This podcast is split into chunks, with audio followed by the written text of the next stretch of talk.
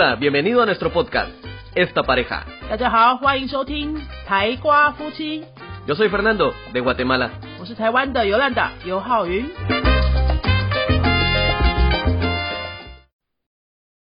Hola，大家好，我是西班牙文老师尤兰达。在今年一月一号 Uno de Enero 的那一天，我跟很多朋友都一起在脸书发表说，我们希望今年有达成什么新的目标，或是尝试什么新的事情。那我 PO 的文章呢是写说我想要学两个新的语言，一个是 Habonese 日文，另外一个是比较特别的阿拉伯阿拉伯文。所以我今天想要来跟大家聊一下为什么是这两个语言，还有我从 Po 文下面我的朋友的反馈留言当中，发现一些什么有趣的现象，跟语言有关系的，和跟思维有关系的，以及呢有没有学过新的语言，到底有没有潜移默化的影响着我们的思维模式？好，那我先来聊一聊说为什么我想要学这两个语言。日文的话呢，有两个动机，一个是我想要看日文版的哆啦 A 梦，因为我是一个哆啦 A 梦迷，我家里充满了哆啦 A 梦的东西。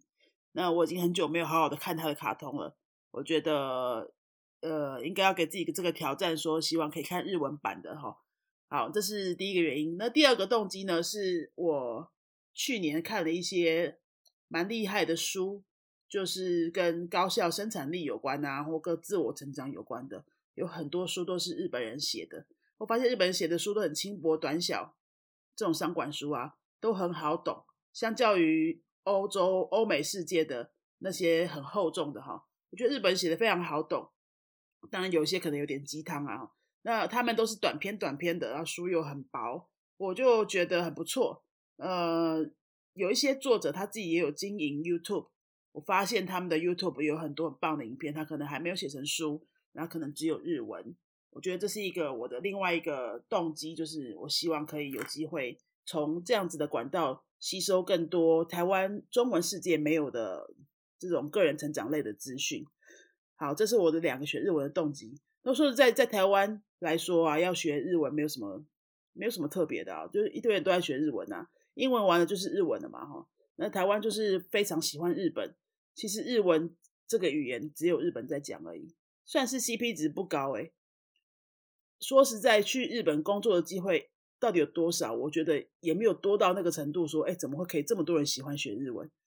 但是反过来，日本人学中文，我觉得 CP 值就高，因为人口就多嘛，哈，而且国家也比较多一点。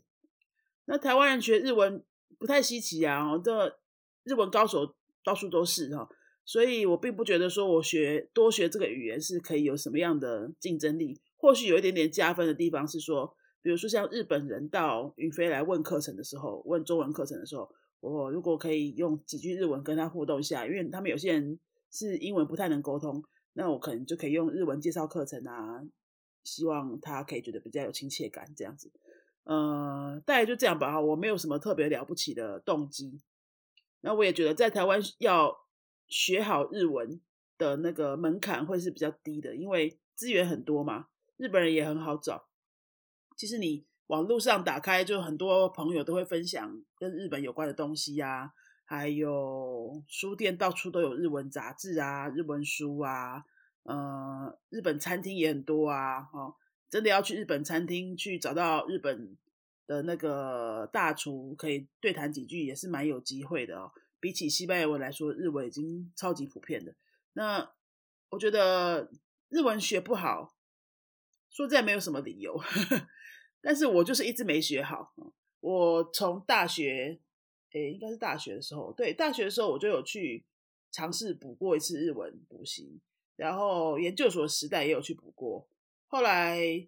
研究所毕业之后，我有再去补过一次。到近期几年，就是云飞刚开始那段时间，我又再去补过一次。我大概也补了四次，都是从零开始哦，但是一直都没有跨过那个坎，就是到底是为什么？其实像西班牙文、法文这些台湾觉得比较遥远的语言，我都没有什么问题，就可以一次就到位学成功这样。但是日文，你看来来回回的，我这样随便算一下就四次了，我觉得还有可能更多次是我不记得的。就是我都会一直去从零开始，但是就是过不去那个坎，可能到课本的第三课、第五课、第顶多第七课，我就撑不下去，就会想放弃了。但是我这个人其实做事情很少说中途放弃的，像我钢琴学了两三年，到现在也还在学。然后小时候学小提琴就是六年、七年、八年这样子的学。那还有接触一些动态性的才艺啊，像跳舞啊，或是呃运动这些的，我大概都会持久蛮久的。到了一个程度之后，才把它放下换别的。但是日文哦，就是一直都没有过去。我回想起来这个原因啊，我觉得就是嗯，跟这个语言的学习方式，我我所刚好接触到的学习方式有关。因为我碰到的所有的日文老师，全部都要用从五十音开始。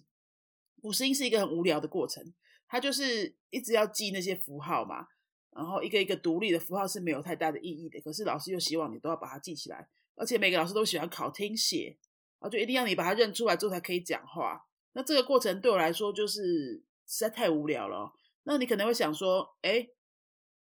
不然是要怎么学？没有五十音可以学吗？可以呀。如果你有来云飞上过西班牙文课的话，你应该都知道我在说什么。我们的第一堂课也没有一直叫你认读那些字母啊，我们没有说一定要叫你呃英文字母的 H，西班牙文发 H，然后你一定要去背 H。或是你一定要背那个英文字母的 J 叫做 Hoda，你一定要背 Hoda 这些声音跟符号的对应，我没有请学生背啊。我们其实到很后面都没有请学生背，可能学生都已经学了三五个月之后才发现说，哎，对哈，我怎么不会讲字母？然后我就会跟学生讲说，哎，那你觉得这五个月当中你的对话有出现什么障碍吗？你不会讲字母，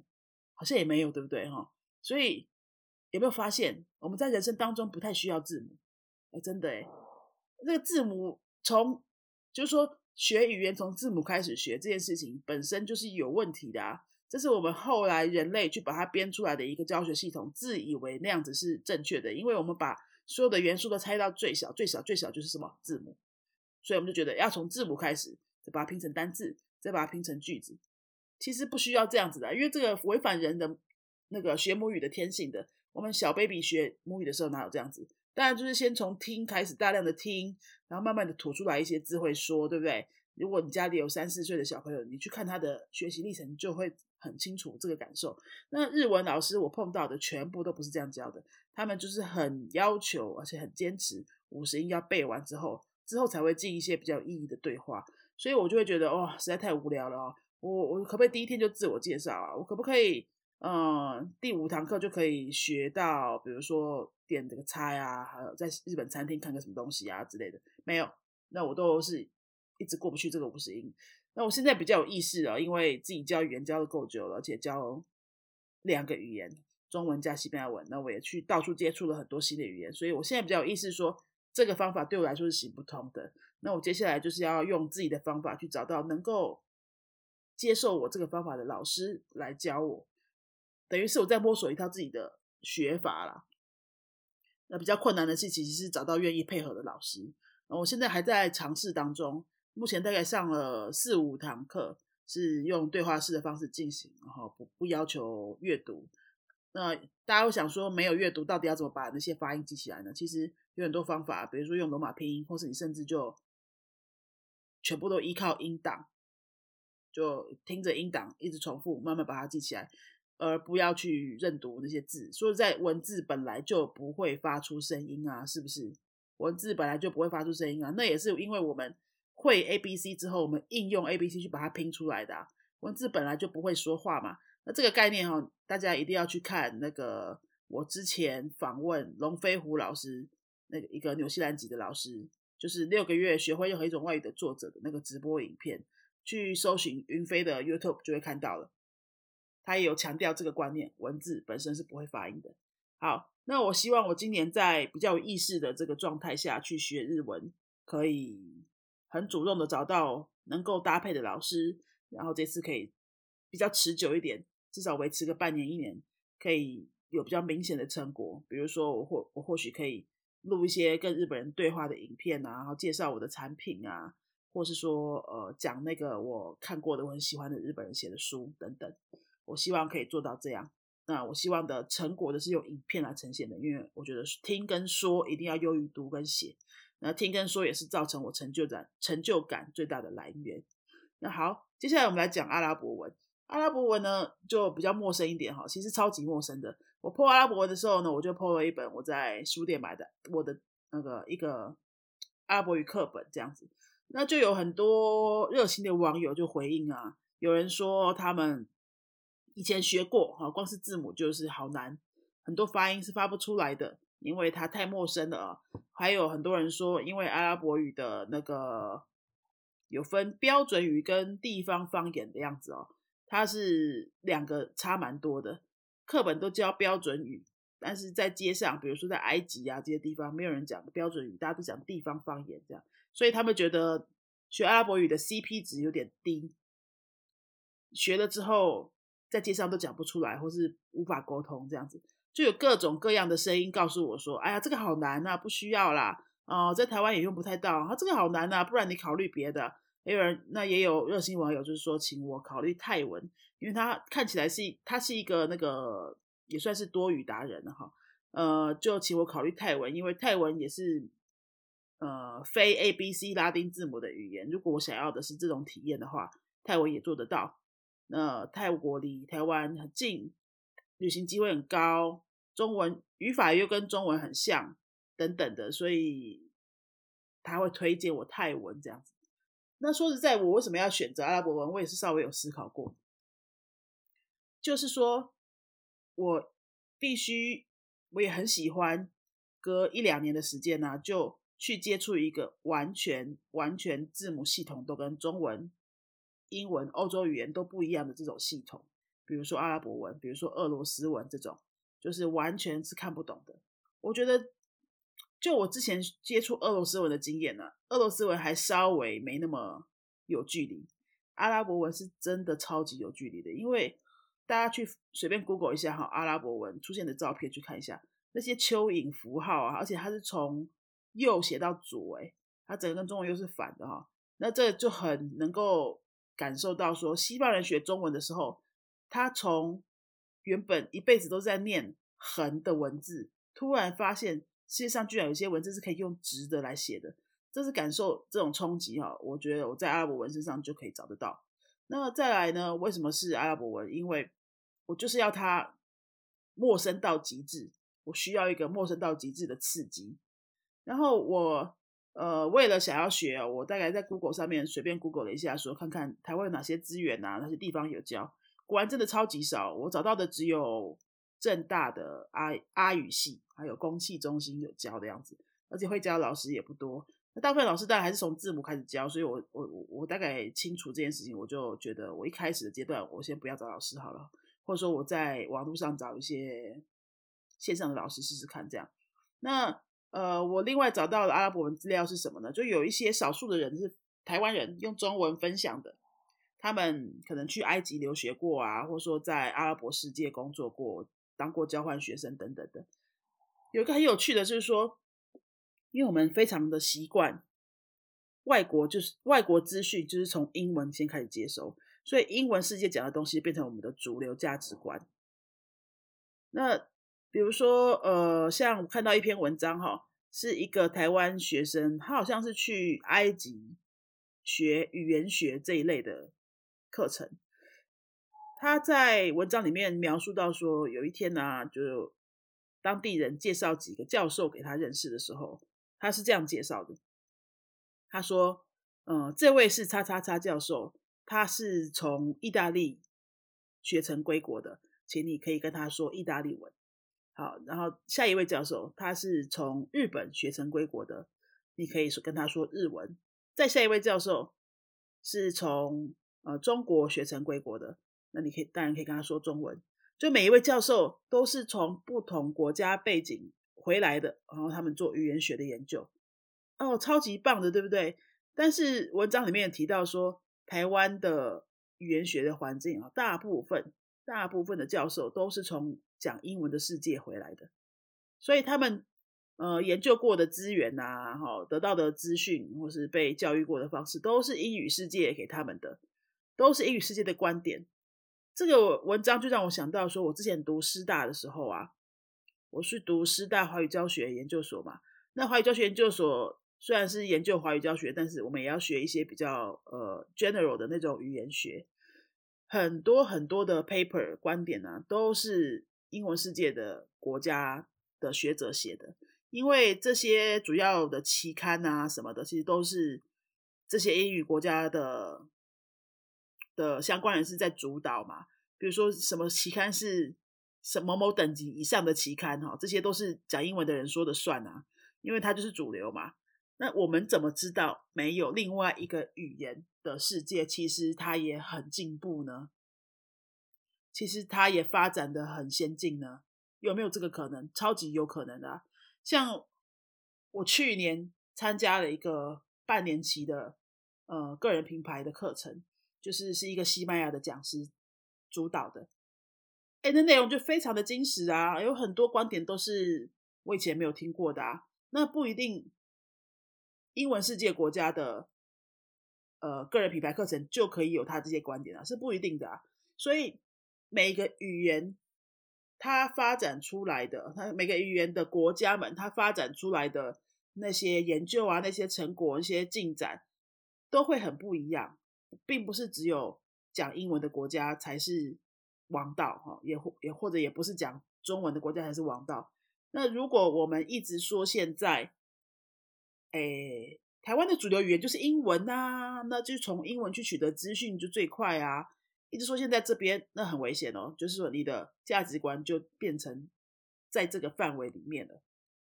你的思考模式也就是在这个范围里面了，你就少了很多接受其他外来的那种机会，那种刺激的机会。那我觉得太可惜了。除此之外，我我还搜寻到一些嗯，去过阿拉伯世界。交换啊，工作的这些人的文章，我觉得观点也都非常独到。就是学阿拉伯文，并不是说我一定要拿阿拉伯文来干什么；学西班牙文，也不是说我一定要拿西班牙文来干什么，而是说你借着这个接触这个陌生语言的机会，你可以有机会去呃认识另外一种思考逻辑，认识另另外一种行为模式，认识另外一种文化的价值观。你不一定会把这个语言讲到多厉害，而是你透过接触的过程当中，你会发现有很多事情都有可能性。还有另外一篇文章我找到是说，如果我们的母语是中文，加上我们又学会了阿拉伯文，世界上超级难的这两个语言，至至少说很多呃大多数人哈都觉得超级难的这两个语言，我们都能够掌握的话，其实工作上还有什么事情掌握不了的？因为没有什么其他事情比这些难的吧。好，这个文章讲的我也觉得蛮有趣的，就是对我们如果说在学这些语言的过程当中，哈，真的难度会相对高了，哈。像比如说你要克服那些蚯蚓字啊，你要克服那些发音啊，或是台湾都没有资源，你要想办法去找找方法来学啊，等等，这些一步一步的关卡你都可以一直过的话，其实你无形当中已经在训练自己的磨练的能力，或接受忍耐度的能力，或是面对困难的能力，那个都无形当中就已经在。自我训练了，好，那只是我没有想到说，有可能是学语言的过程当中就这样子被自我训练了，还有接受事情的那个混乱程度的能力也会很有影响，因为你会发现你学一个新的外语，然后好多事情都没有办法掌握了，你在工作上可能会呃觉得很有掌控感，这件事情都有进度哈，每一件事情的进度跟每一个人际关系的掌握啊什么的，你可以都很。很有掌控感，可以在自己的那个手背范围之内。但是新的外语会让你有混乱感，会让你有无力感，会让你有无法掌控的感觉，会让你有哇，怎么可能这样的这种感觉？这种感觉你练习不舒服，再练习感到不舒服，你再去接受它，这种一来一回的这种呃循环，其实你你的那个整个人的能力、经验值跟。被开发的程度就无形中增加了，是真的有这种，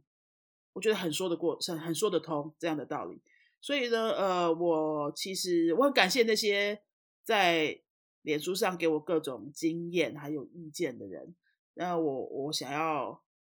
在这边可以帮自己做个总结，就是说我想要接触这些语言的真正的动机，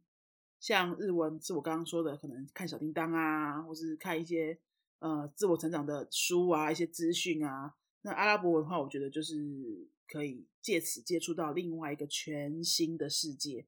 再倒回来看我自己的西班牙语教学或者华语教学，我相信会有更多不同的创意跟冲击出来。的保证，保证也会对学生有更多的同理心，然后我的课程设计一定会有些不一样。所以这就是我觉得学语言非常值得投资的地方。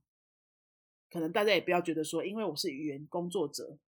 我才会有必要去接触这么多。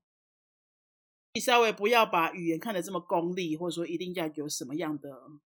具体成果的话，反而我们的收获可以更多、更广、更有可能性。好，这就是我今天想要跟大家分享的。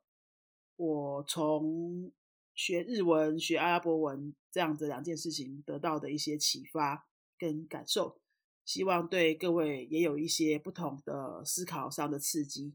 那么今天的节目差不多就到这边。如果你对西班牙文有兴趣，就今年二零二零二零二一年想要找一些西班牙文的学习资源的话，欢迎你搜寻我们古云飞的官官官方网站，好在 Google 里面打“天上飞的云云飞”这两个字就可以找到我们了。那么最后也拜托大家可以到 Apple Podcast 上面去帮我们留五颗星评论。我们的台瓜夫妻这个节目呢，去年大概下半年开始做哈。呃，每一个月收听的人数大概成长一千人，到十二月结束的时候，终于单月突破五千人次，非常感谢大家。那真的很希望大家可以觉得我们的节目不错的话，帮忙分享给身边的好朋友。我们礼拜一谈的是听力练习，就是一个西班牙文的短篇文章听力练习。礼拜三是我个人主持，谈语言学习呀、语言教学跟文化思维等等。那星期五是我跟 Fernando 两个人一起用中西双语跟大家轻松聊天，谈跨文化、谈文化冲击等等的这样的节目，分享给身边的朋友，有需要的朋友。你听完节目有什么想法，想要跟我们聊聊的话，也欢迎你私讯到我们的脸书粉丝页，这样搜寻“云飞”两个字就找到我们的脸书粉丝页，或是我们的 IG，IG 是 Spanish 底线。云飞 Y U N F E I Spanish 底线 Y U N F E I 好，那就这样子喽，我们下一期节目再见，Adios。